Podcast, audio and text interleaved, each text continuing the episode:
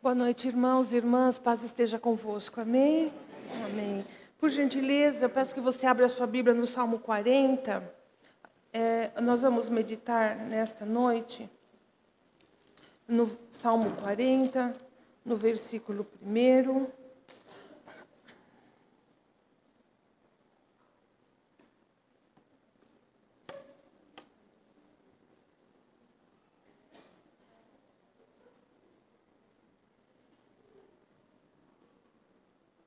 Todo mundo achou? A Bíblia diz assim: Eu criei, por isso falei. Diga assim: hoje, Deus, vai falar ao meu coração. Amém? Ele falará conosco. Nós vamos ler então. Diz assim a palavra do Senhor: Esperei com paciência no Senhor, ele se inclinou para mim e ouviu o meu clamor. A Bíblia de quem fala igual a minha? Levante a mão. Amém. Esperei confiadamente pelo Senhor, ele se inclinou para mim e me ouviu quando clamei por socorro. Da Bíblia de quem fala assim? Amém. Coloquei toda a minha esperança no Senhor. Ele se inclinou para mim e ouviu o meu grito de socorro. A Bíblia de quem fala isso? Amém. São três versões, não é? A atualizada, a corrigida e a nova versão internacional da palavra de Deus, que se nós lermos, ela é, são sinônimos, mas nos levam ao, ao mesmo fato. Aqui, Davi diz que ele esperou com paciência no Senhor e o Senhor o ouviu. Uh, nós falamos há poucas semanas atrás que vivemos em duas esferas da vida, não é? O mundo das coisas e o mundo das pessoas. E eu queria uh, alongar isso um pouquinho e dizer que também há outros dois tipos de, de vida, de esfera, em que a gente se move aqui nessa terra. Uh, nós, nós temos o mundo das coisas que nós podemos fazer e o mundo das coisas que nós não podemos fazer. Você concorda com isso? Há coisas que a gente pode fazer e faz, e há coisas que nós não podemos fazer e não fazemos. O mundo das coisas que podemos fazer é tudo aquilo que, na nossa capacidade e na habilidade, na força física e mental que Deus doutou, doutou todos os seres humanos, nós podemos fazer. Qualquer ser humano faz, qualquer pessoa pode realizar. Podemos trabalhar, podemos estudar, podemos conversar, pensar, tomar decisões, podemos construir, podemos derribar. A Bíblia fala que há tempo para todas as coisas debaixo do, do, do, sol. Então a Bíblia vai dizer: há tempo de você amar e deixar de amar, há tempo de se alegrar, tempo de chorar, tempo de construir, tempo de derrubar. Então há muita coisa que nós podemos fazer.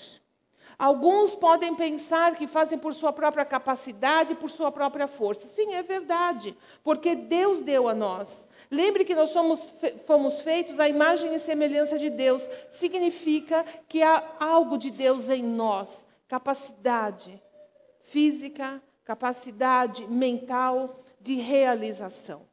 Mas aquela pessoa que teme a Deus, ela vai entender que, mesmo nessa esfera de coisas que eu posso fazer, o cristão, aquele que crê no Senhor, ele vai sempre dizer: Deus, eu quero a tua bênção, inclusive sobre coisas que eu posso fazer. Amém? A Bíblia diz no livro de Salmos 90, 17, diz assim: Seja sobre nós a graça do Senhor nosso Deus Confirma sobre nós as obras das nossas mãos. Sim, Senhor, confirma a obra das nossas mãos. Como é saudável a nós que cremos no Senhor pedir sobre as nossas obras a bênção dEle. Ainda que a gente seja muito, muito hábil naquilo que fazemos, ainda que sejamos absolutamente capazes de realização, mas como é prudente, como é bom a gente pedir a Deus que Deus nos abençoe. Você concorda comigo? É uma ilusão, às vezes, nós ficarmos pensando que só através da nossa capacidade as coisas acontecem. Deus ensina na Bíblia que não, que Ele quer ser participante e que Ele quer potencializar toda a capacidade que Ele deu a nós, abençoando e colocando a sua mão sobre aquilo que nós fazemos.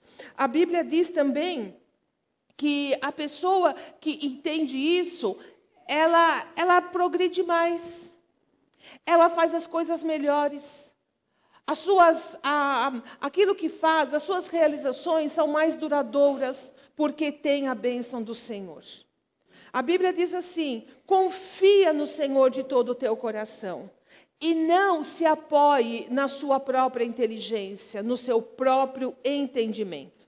Reconhece o Senhor em todos os teus caminhos e ele endireitará as tuas veredas. Isso é um bom conselho. Você pode ser bom no que você faz, mas você vai ser melhor se você estiver debaixo da bênção do Senhor. Você vai ser capaz, você vai tomar atitudes sábias, você vai tomar decisões corretas, mas se você reconhecer Deus em todos os teus caminhos, suas decisões chegarão perto da perfeição. Confia no Senhor de todo o teu coração. Não se apoie só no seu entendimento.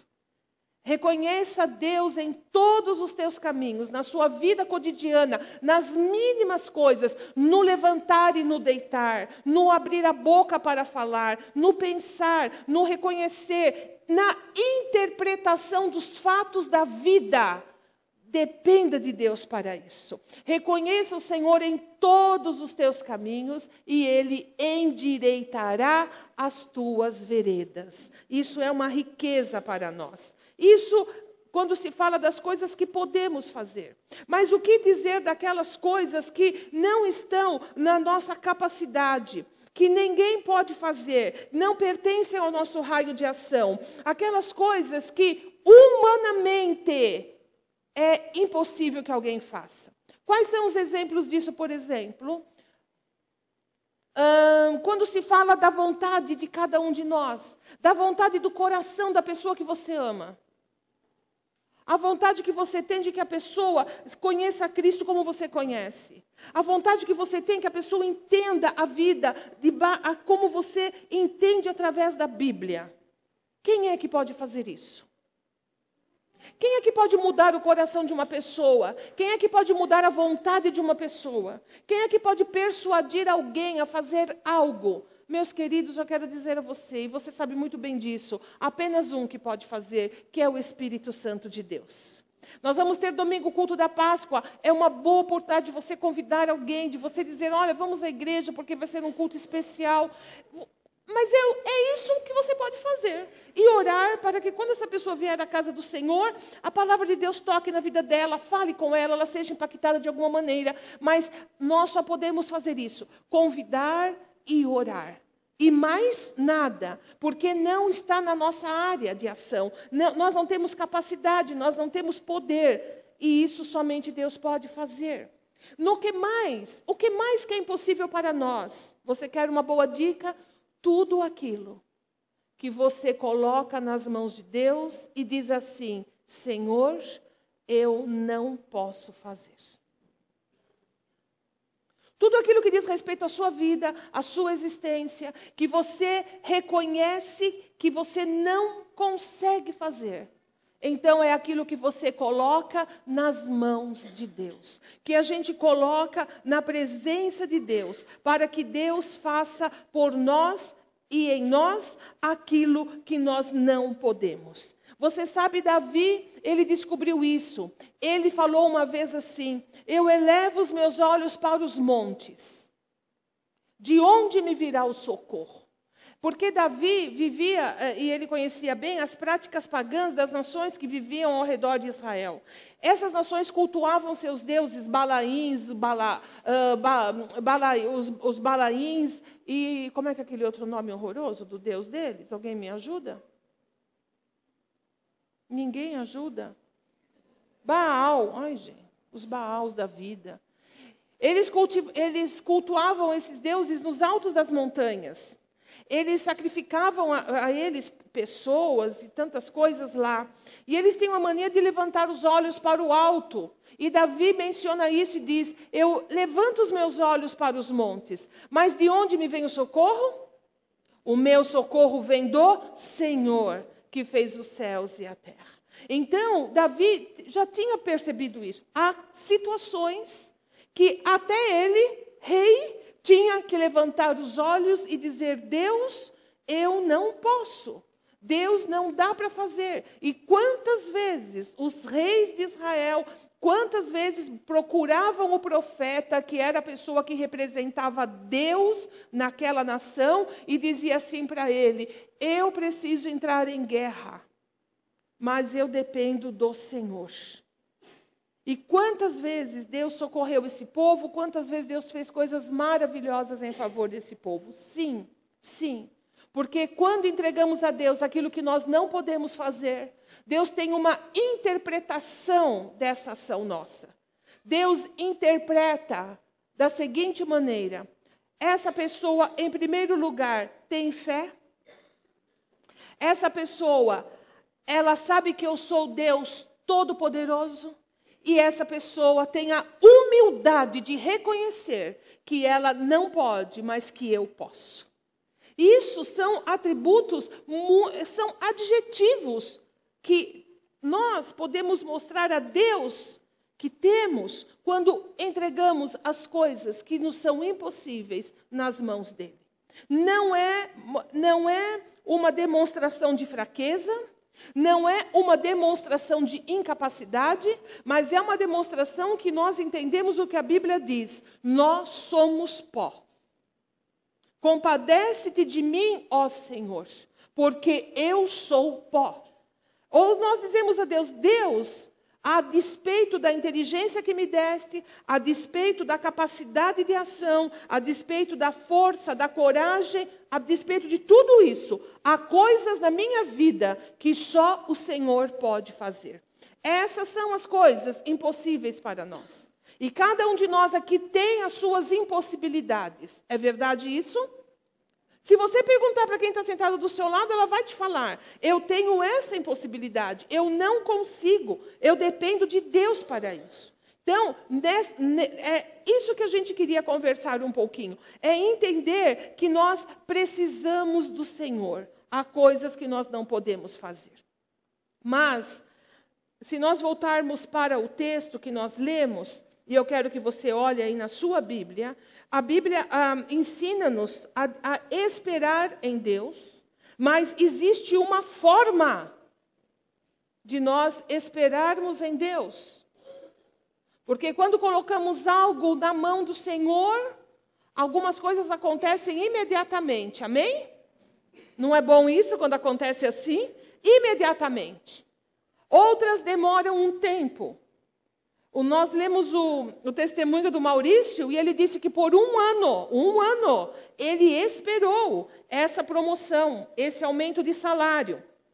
Há outras coisas que talvez requeram mais tempo. Enfim, aquilo que Deus não nos atende imediatamente, nós então somos chamados a esperar no Senhor. E crente adora falar isso, né? Esperar, ah, estou esperando em Deus. Parece uma coisa muito assim, muito subjetiva, muito vaga, mas isso é uma realidade na nossa vida. Nós, às vezes, somos levados a esperar em Deus. E de que forma nós devemos esperar em Deus? Como é que diz aí na sua Bíblia? Com paciência. E eu quero que você tenha paciência para me ouvir um pouco.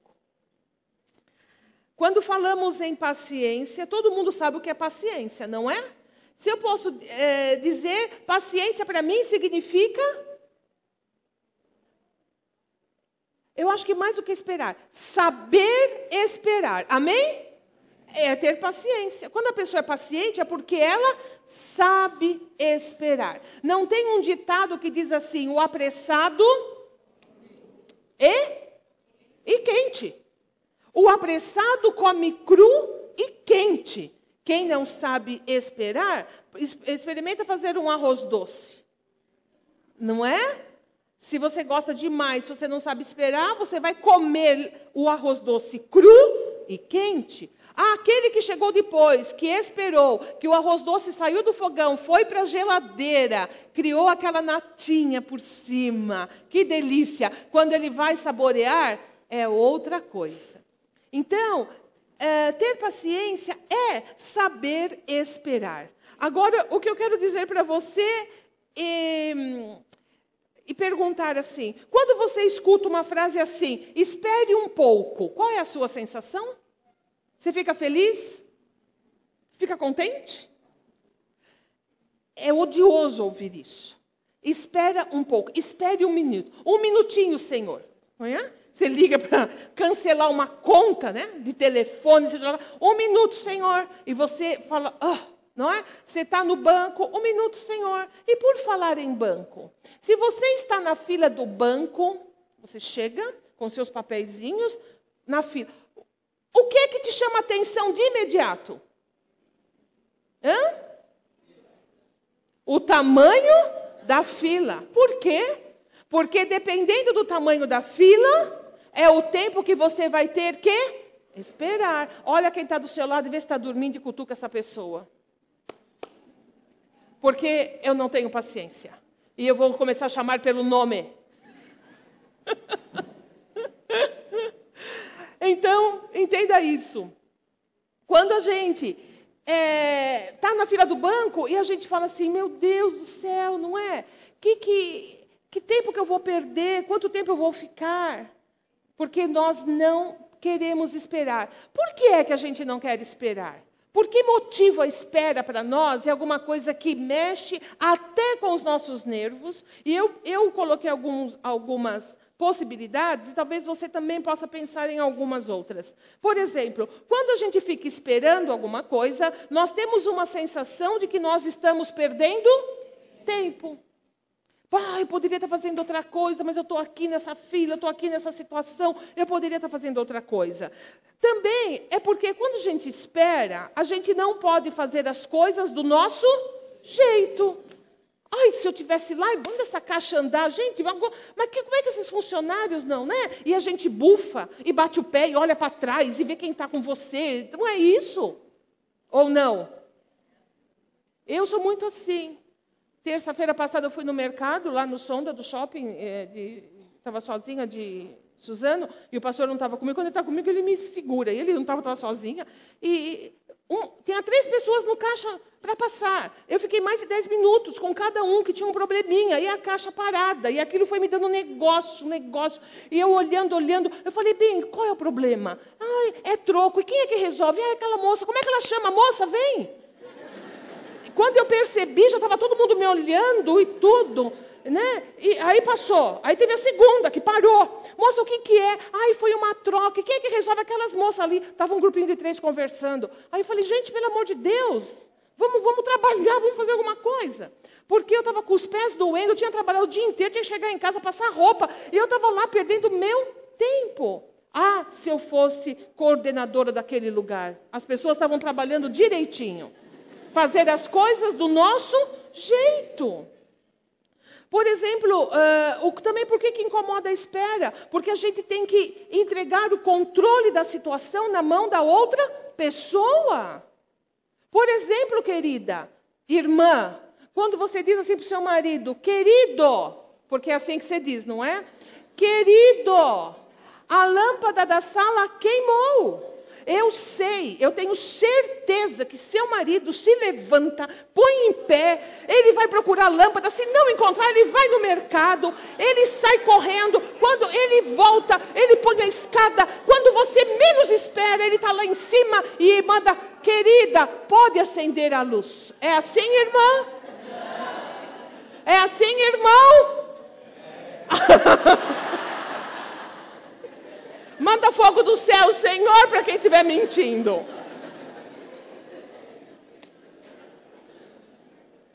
Que nervoso que dá. Por que é que não faz? E que tristeza, a gente não dá para fazer, a gente não entende, não é? Então, ter que entregar. E também, outra coisa que na espera é muito difícil: a dúvida de que nós estamos certos ou não em esperar. Será que eu tenho que esperar? Será que eu tenho que fazer? Será que eu tomo a frente? Não tomo? Essa dúvida. Eu fico aqui sem, esperando. Meu Deus, mas será que não tem outra coisa? Será que eu não posso fazer alguma coisa? Será que essa espera não vai prejudicar? Eu não estou muito acomodado nessa situação? Ou seja, a espera é um conflito. É um conflito porque nós não gostamos de esperar. É um conflito porque a gente perde o controle. A gente não sabe o que fazer. Então, na verdade é, ninguém gosta de esperar. Às vezes nós nós temos que entender que a espera ela é difícil para nós, porque nós vivemos numa época hoje de muita rapidez. A tecnologia, ela, ela encurtou o tempo, olha que coisa louca, e tudo é muito, muito rápido. As coisas são rápidas, logo nós não, te, nós não desenvolvemos a paciência. Não, não dá para você ficar fazendo coisas que demoram muito. Você já percebeu isso? Ninguém mais tem paciência para nada. Quando você vai aprender uma receita, quando você vai aprender alguma coisa, ah, isso dá muito trabalho. O que a gente quer dizer? Isso requer paciência. Isso requer que a gente espere o processo todo acontecer. Então, nós vivemos um tempo quando o nosso celular começa a não, a não funcionar, a gente já vai e compra um outro. O nosso neto, Tom, pegou o telefone da mãe, da Cris, e ele tentou mexer, não conseguiu. Ele não conseguiu. Ele, do mesmo telefone, ligou para o pai. Foi isso? Ele, ah, não, ele gravou um áudio no WhatsApp e falou: pai, você precisa comprar um telefone novo para minha mãe, que o dela não está funcionando. Onde eu quero chamar, não que ele seja um gênio, porque qualquer criança da idade dele faz isso, mas o Caio fala que ele é. Mas não é. Qualquer criança dessa geração faz assim. A questão é, nem o, nem o Tom, nem essa geração pequenininha sabe esperar. Tudo tem que ser assim, rápido. Ah, não funcionou? Joga fora. Não funcionou? Substitui. Não está dando certo? Manda embora. Sem falar que a gente pode fazer isso até com pessoas, né? Não é? O marido não manda embora. Esposa, manda embora. Substitui. Vamos substituindo, vamos, vamos fazendo oba-oba da vida. Nós somos assim. A gente vem de um tempo, por exemplo, quem aqui conheceu mimeógrafo, levanta a mão. Bem alto. Mas tem um monte de dinossauro aqui.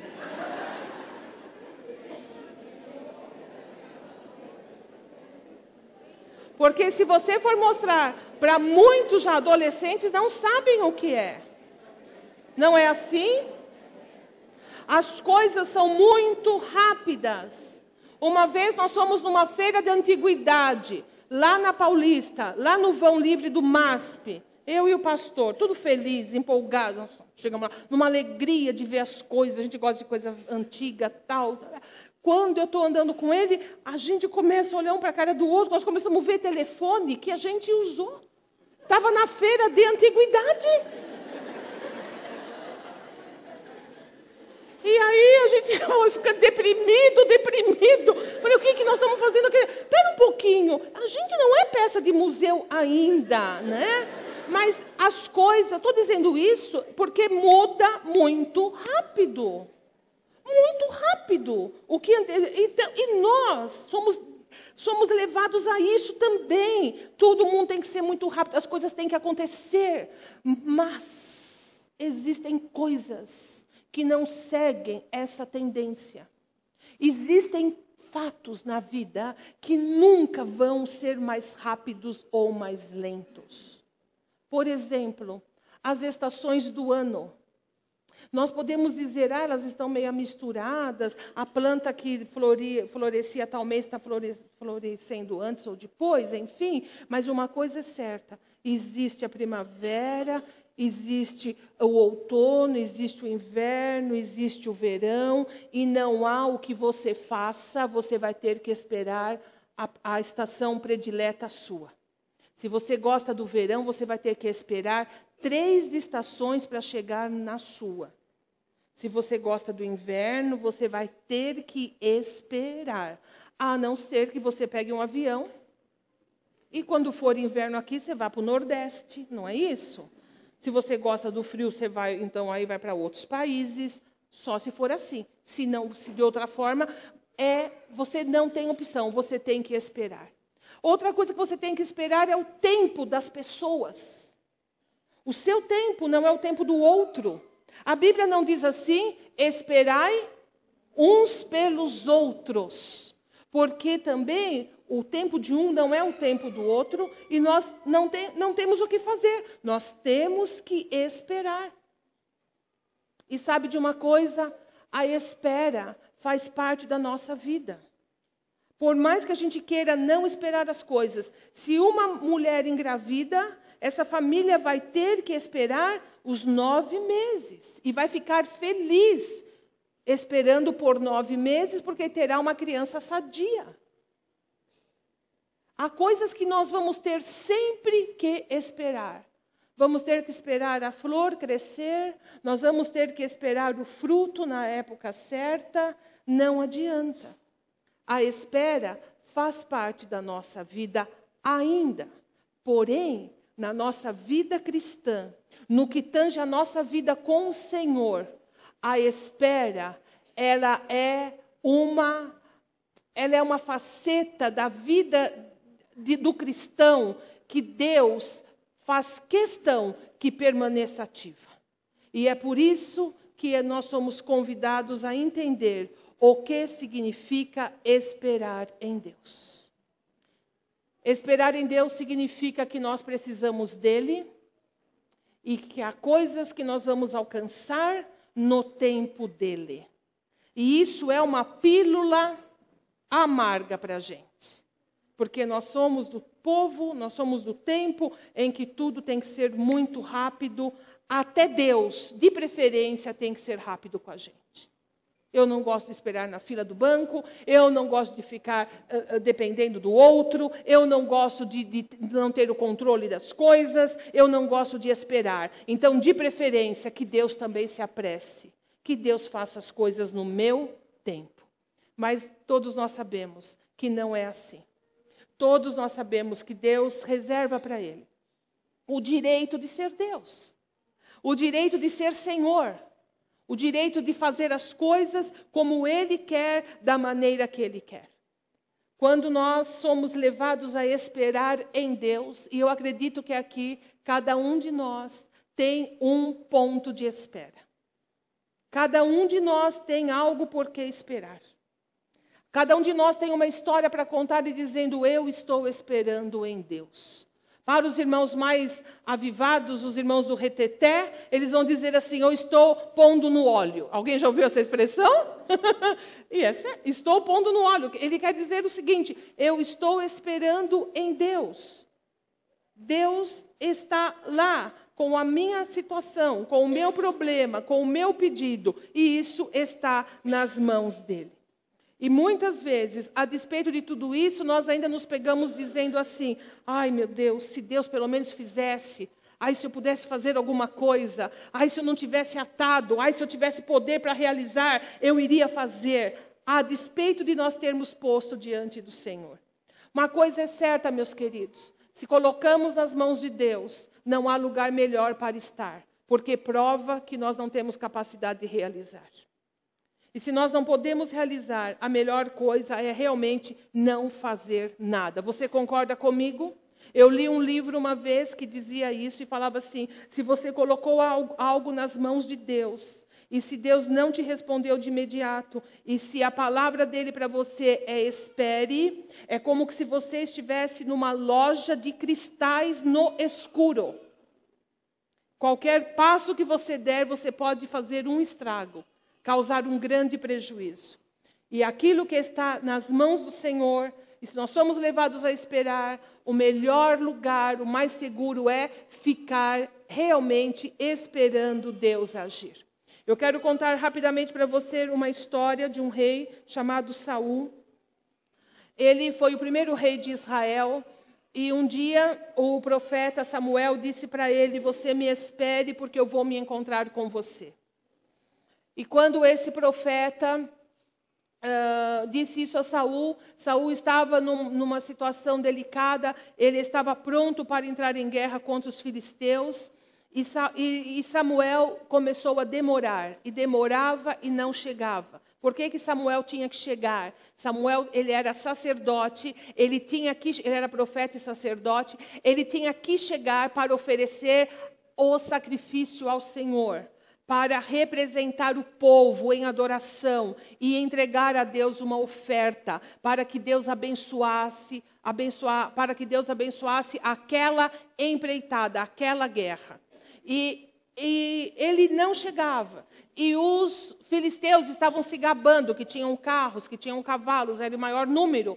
E os israelitas começaram a se acovardar, a olhar, a ficar com medo. E o exército de Saul começou a di se dispersar. Quando Saul viu isso, Saul não resistiu à pressão. O que, que ele fez? Ele ofereceu o sacrifício. Quando ele termina de oferecer o sacrifício, quem chega? Samuel. E quando Samuel chega e fala assim: O que foi que você fez? Porque era proibido para o rei fazer aquilo. Ele não podia fazer. Ele tinha que ter esperado.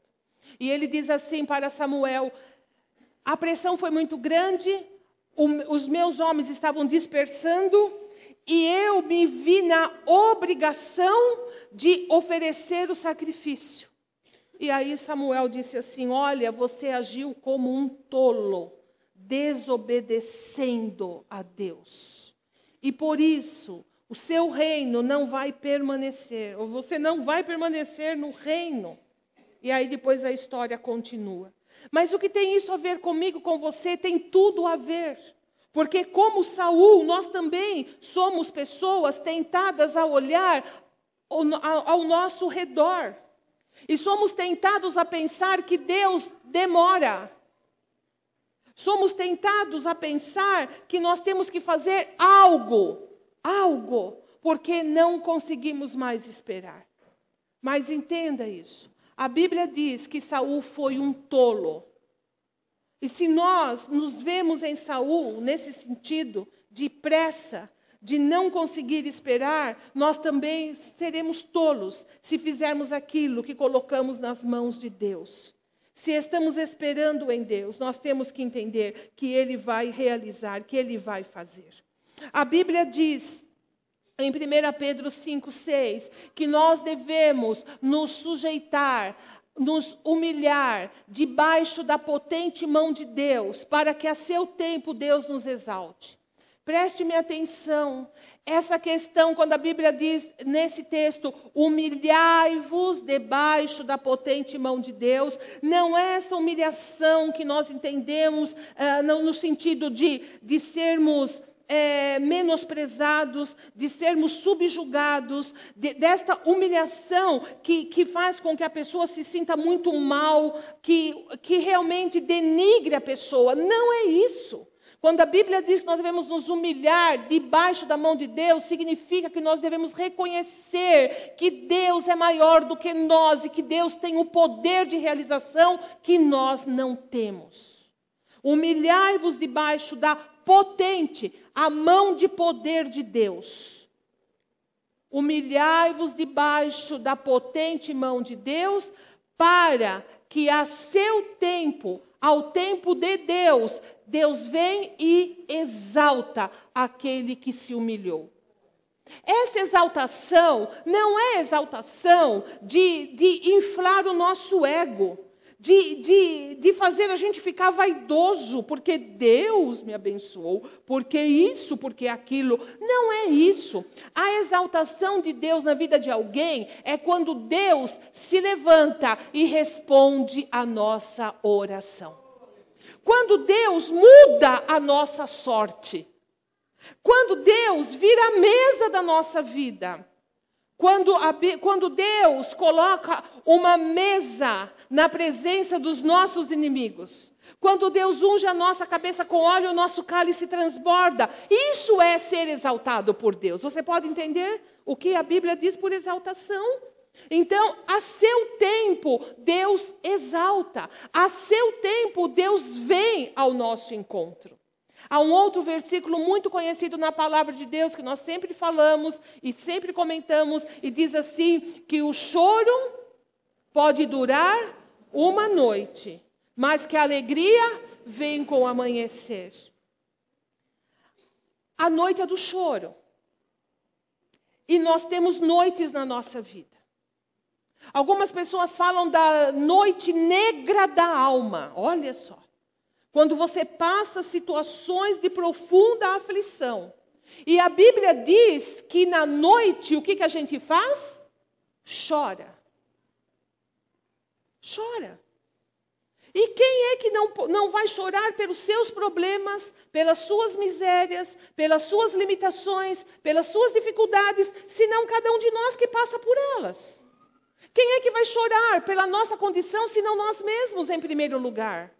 Podemos compartilhar e devemos contar ao outro tudo, mas a verdade é uma, meus queridos, a dor é nossa. Não é assim? Não é assim com a sua vida, porque é assim com a minha. Você compartilha da minha dor, você está comigo nela, mas na verdade a dor é minha. A noite é noite para chorar. E às vezes nós, por uma questão até de consciência, de zelo, para não magoar a Deus, nós retemos choro, nós engolimos o choro para não mostrar a Deus que nós não acreditamos nele, que nós não temos fé nele. Afinal de contas, se eu tenho fé, eu não choro. Se eu tenho fé, eu confio. E a confiança que eu tenho, ela supera essa possibilidade do meu choro. Não. Não. Porque Jesus chorou. Porque Davi disse assim: Eu faço nadar a minha cama nas minhas lágrimas. Não, porque eu sei, e não sou profeta, não preciso ser profeta para isso. Eu sei que você chora no seu travesseiro. Mas eu também sei que você é uma pessoa que ama a Deus e tem fé no Senhor. E que chorar não anula a sua fé. Chorar não é negação de fé. Chorar é a expressão da situação do nosso coração. A noite é do choro, porque a Bíblia diz que Deus recolhe o nosso choro em odres. Deus recolhe o nosso choro. Deus coloca a nossa vida em tão alta estima que cada lágrima nossa Deus sabe ler. Deus conhece. Quando você se ajoelha, quando você ora, quando você molha o travesseiro, quando você vai para o banheiro chorar escondido, quando você abre o chuveiro para ninguém te ouvir chorando, o Senhor lê cada lágrima que você rola. Eu estou dizendo tudo isso para que você entenda que chorar não é negar a fé. Que chorar não é dizer que a gente é, não, é fraco. Que, não, chorar é humano. E chorar faz bem à alma. Quando a gente chora, a gente fica aliviado, ou não fica? A gente tem uma tremenda dor de cabeça, mas que a gente fica aliviado, a gente fica. Pois toma um anador que passa rapidinho, mas o bom é que a alma fica aliviada. Chorar não é sinal de fraqueza. Aos homens desta igreja que foram criados, alguns dizendo: homem não chora. Levanta porque homem não chora. Não, homem chora sim. O perfeito homem chorou. Jesus Cristo chorou. Jesus lamentou. Então, a noite, a noite é noite de choro. Esperar em Deus muitas vezes também é acompanhado de lágrimas. Esperar em Deus requer de nós uma postura muito humana, meus irmãos, de reconhecimento de que Deus é Deus e nós somos humanos. Então, nós temos que entender que o versículo continua dizendo: a, o choro pode, pode durar uma noite. E eu queria perguntar para você: quando você está insone, quando bate a insônia, para quem às vezes tem insônia, né? O que é que você mais gostaria que acontecesse? Duas coisas: que, você, que o sono voltasse ou que o dia amanhecesse. Mas a insônia não deixa você dormir. Então o sono não volta. E você pode fazer o dia amanhecer? Não. Você tem que esperar o bendito primeiro raio de sol. Você vai viajar, uma viagem que você sempre quis fazer na vida, preparou as malas, tudo pronto, já dorme até vestido, né? Tá lá, agora é meia-noite, agora é só dormir, seis da manhã, vai despertar o relógio, eu vou levantar e eu vou para a viagem, vou tirar férias, vou ter um tempo bom. E aí você fica, você está muito ansioso, então o sono não vem. Você vai, o que você pode fazer para o dia amanhecer? Nada, nada. Mas uma coisa é certa, na hora certa, o dia amanhece. O primeiro raio de sol vem e nada, nada pode impedir. Ainda que o sol não apareça, que fique nublado, mas as trevas se foram e a luz vem. Você não precisa mais acender lâmpada, você já pode andar pela sua casa, porque ainda que o sol não esteja brilhando, a luz do dia, ela se estabelece. E a Bíblia diz: Mas a alegria vem com o amanhecer. Uma hora amanhece na nossa vida. Nada veio para ficar. Tudo na nossa vida tem um propósito e um tempo para acontecer. O sofrimento e também a alegria. Então nós temos que ponderar estas coisas entender de uma maneira clara que Deus vai dizer assim para mim e para você: eu sinto muito, mas esperar faz parte da relação que eu tenho com você e que você tem comigo. Deus espera você, porque a mim Deus espera. Há quanto tempo Deus tem falado comigo? Há quanto tempo Deus tem trabalhado na minha vida? Que Deus paciente é esse que eu tenho. Que não me põe para fora logo, que fala, Alexandra, chega, cansei. Não dá, não dá. Às vezes eu converso com alguns de vocês e falo, ai, não dá, não dá, chega. Como é que não entende? Né? Ai, não dá. Jesus, pelo amor de Deus, abre a cabeça, que não é possível. Né? Louvado seja o Senhor que nunca fez isso comigo e nunca vai fazer com você. Deus é Deus paciente, benigno, misericordioso. Ele é Deus, a Bíblia fala assim, que ele é tardio, tardio em se irar. Olha, olha, tardio para irar pronto para abençoar. Deus que nunca rejeita a minha oração, Deus que nunca lança meus pedidos em rosto, Deus que diz assim: Sandra, se você precisa de sabedoria, peça a mim, porque eu te dou abundantemente. Deus que tem paciência, Deus que me leva no colo. Enquanto muitos perdem a paciência comigo, Deus, Ele tem paciência. No meu ritmo, na minha vida, o Senhor tem paciência comigo. Agora, você quer saber de uma coisa? Nós não temos paciência com Deus. Nós queremos que Deus faça a nossa hora, no nosso jeito, no nosso modo. Nós não temos paciência. Alguns que não têm raiz nenhuma na vida com Deus, rapidamente perdem o estímulo. Se Deus demorar duas semanas, acabou. Ah, ah, eu pedi, orei, fiz campanha, Deus não me respondeu. Perdi meu tempo. Vou embora. Vou embora. Afinal de contas, nada aconteceu. Outros, não.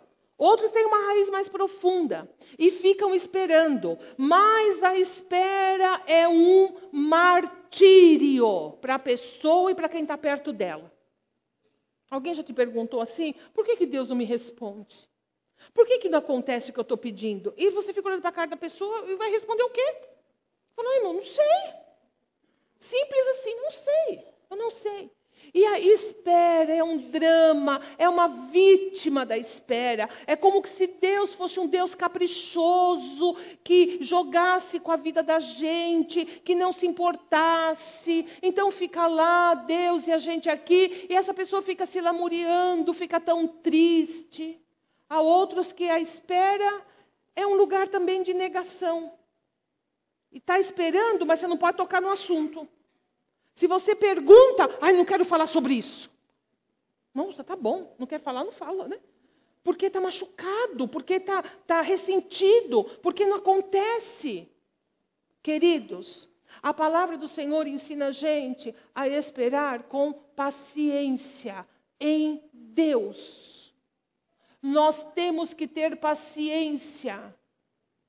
a, a estar em Deus, porque Deus tem o plano dele, a vontade dele, que é perfeita, a Bíblia diz, agradável e boa, mas que pertence a ele. Deus é Deus e ele tem tudo nas mãos dele. Até o tempo de trazer a nós aquilo que nós tanto pedimos, porque ele sabe o tempo. Ele tem a plenitude, a plenitude do tempo de fazer acontecer na nossa vida. Amém? É assim. E não tem como mudar isso. A espera, ela deve ser feita quando ah, debaixo de oração. Tem que orar. Tem que orar e orar e orar. Quanto orar? Depende, depende de você, depende de mim. Quantas vezes o meu coração estiver atribulado por causa desse, desse que eu coloquei na mão dele? Quantas vezes eu ficar com medo? Quantas vezes eu, eu for tentada a agir? Quantas vezes eu for tentada a sair do lugar de espera? Eu tenho que orar, e eu tenho que falar com Deus, e eu tenho que fazer campanha de oração, e eu tenho que clamar, e eu tenho que chorar. Ah, mas isso é falta de fé? Absolutamente. Ninguém que busca, busca Deus deixa de ter fé. É uma prova de que eu tenho fé, eu vou a Deus e eu peço, Senhor, ajuda-me, apressa-te, Senhor, faça isso acontecer na minha vida. Senhor, está diante do Senhor o meu pedido. Sei que tu és fiel, que o Senhor não vai me deixar, o Senhor não vai me desamparar. Eu sei que o Senhor é Deus que atende a oração da, do, daquele que clama a ti. Quantas vezes precisar, quantas vezes nós devemos orar no tempo de espera? Ah, mas Deus deve estar com o ouvido desse tamanho. Deus não é homem. Eu fico com o ouvido grande, você também, Deus não. E todas as vezes que formos ao Senhor, Ele fará que o bálsamo do alívio venha ao nosso coração. E vamos nos animar para um novo tempo de espera, quanto for necessário. Você se lembra de Elias? O anjo disse para ele assim: Elias, descansa e come, porque você ainda tem muito a fazer. Elias comeu, porque ele ainda tinha muito trabalho pela frente. Na vida do cristão, a oração é alimento, meus irmãos, para nos fortalecer para o tempo da espera na nossa vida. O tempo também de espera deve ser um tempo de fé. Eu espero porque eu creio. A Bíblia diz assim: a fé é a certeza das coisas que nós não vemos. Ai de nós se pensarmos que Deus age através das aparências. Porque se fosse assim, enquanto Jesus Cristo estava debaixo da terra pregando aos mortos, tudo parecia que tinha acabado. Três dias morto, ninguém mais dava nada, acabou, acabou, finalizou. E Deus estava fazendo coisas extraordinárias. Deus não precisa fazer barulho quando Ele está fazendo alguma coisa, amém? Não precisa. E cá para mim, cá para você, as coisas profundas de Deus, elas são feitas no silêncio, porque diz respeito àquilo que nós não podemos fazer. Sai da esfera uh, física humana e entra numa esfera profundamente espiritual, profundamente interna. E quando Deus trabalha nessas áreas, Ele não precisa fazer barulho. Quando nós estamos esperando, temos que ter fé. Fé na palavra do Senhor, que diz que se fecha a porta, Ora ao teu pai em secreto, e o teu pai que ouve em secreto te recompensará. Aquele que pede, recebe, aquele que bate, a porta se abre, aquele que procura, encontra. Deus tem prazer em ouvir a nossa oração e a seu tempo responder cada uma delas. No meu tempo de, de, servir a Deus, eu tenho visto e acompanhado muitas pessoas, de muito perto, conhecido de ouvir orações de pessoas queridas que já não estão entre nós, que foram para o Senhor, que as orações que eu ouvi fazer não foram respondidas no tempo que a pessoa viveu, mas que eu sou testemunha de que Deus ouviu a oração feita por aquela pessoa que já está na presença do Senhor. Deus é fiel. Ele não fica em dívida com ninguém, meus irmãos, com ninguém. Se pedirdes alguma coisa em meu nome, crendo que recebestes, tê-lo-eis. E não está dizendo que isso é instantâneo, está dizendo Deus vai dar no tempo certo, Ele dará. Quando o dia raia, ninguém pode impedir o dia de raiar. Quando a bênção vem à nossa vida, nada e ninguém pode impedir que ela aconteça. E ela vai acontecer. E outra característica do cristão em tempo de espera, ele vive.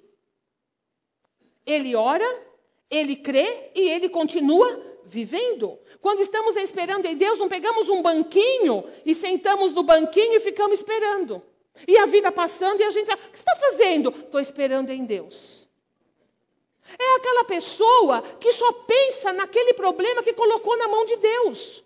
Fica louca. Não consegue pensar em outra coisa, não produz, não vê a vida, não cresce, não toma o arado, para tudo. Eu vou ficar aqui até Deus fazer aquilo que eu pedi. E se aquilo que você pediu, no tempo de Deus, vai demorar um tempo, você não vai fazer nada? Não vai viver? Só vai chorar? Só vai lamentar? Só vai ficar fixado naquilo? Não. Quando estamos em tempo de espera, não entramos num tempo de, de, de não frutificar. Não vamos ficar no deserto, meus irmãos. O tempo de espera em Deus é um tempo rico porque Deus continua abençoando a nossa vida. Ninguém que espera em Deus fica no desamparo, fica na sequidão. Aquele que, olha, os que esperam no Senhor renovarão as suas forças. Os que esperam no Senhor vão se renovando. Deus renova, renova as forças. Vão caminhar e não vão se cansar. E a Bíblia diz assim: o jovem se cansa, mas aquele que espera no Senhor, ele continua, ele tem vigor, ele vai. Essa é a promessa de Deus para aqueles que nele esperam, porque o tempo de espera é um tempo rico, é um tempo de experiência, é um tempo de conhecer Deus, é um tempo de receber o consolo, é um tempo de entender como ele age, de alcançar um pouquinho dos pensamentos de Deus. Meu querido e minha querida, a nossa vida não vai ser uma vida isenta da espera e da espera em Deus. Mas uma coisa é certa: Deus não tarda. Deus não se atrasa. Deus vem a nós no tempo certo aquilo que você ora, aquilo que você busca, aquilo que você espera, se você estiver buscando, orando e esperando em Deus, no nosso Deus, você pode apostar a sua vida que isso um dia será uma realidade aqui nesta terra. Ainda que a gente não esteja aqui para ver, mas isso vai acontecer, porque Deus é fiel. Você tem coisas que você colocou em Deus, mantenha em Deus.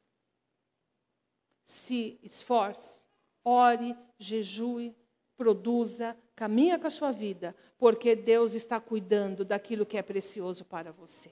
Amém?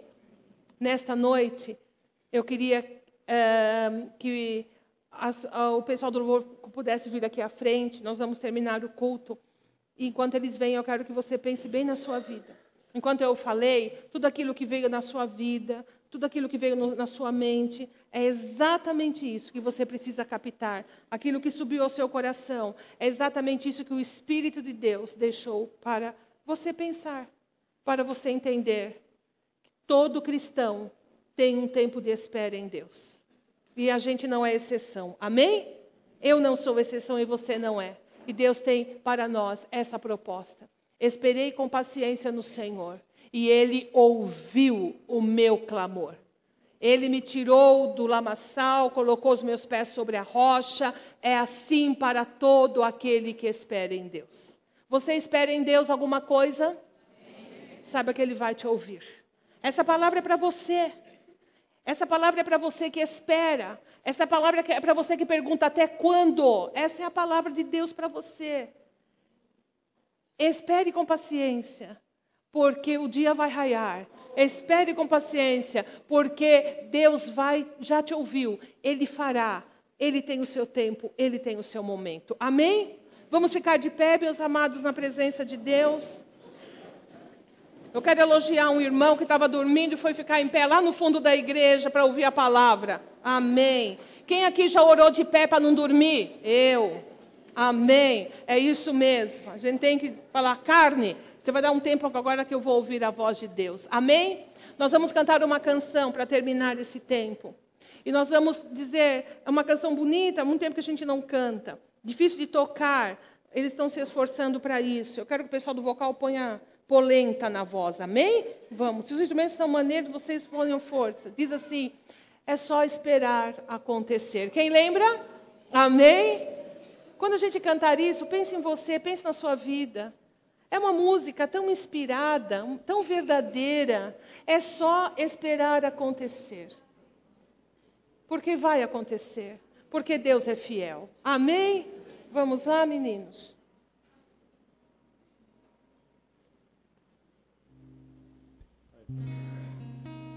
Aleluia.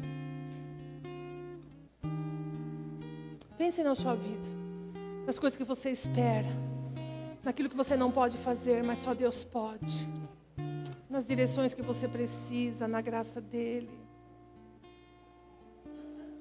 Oh Deus, há tanto em nós. Esperar acontecer. É só continuar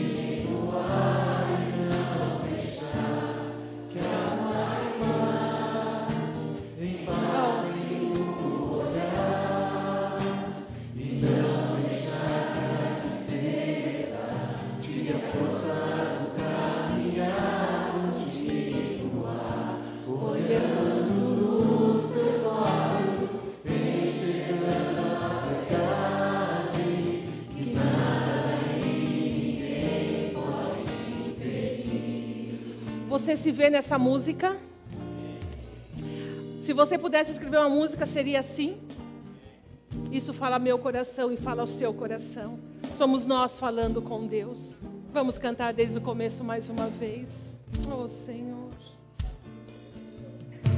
É só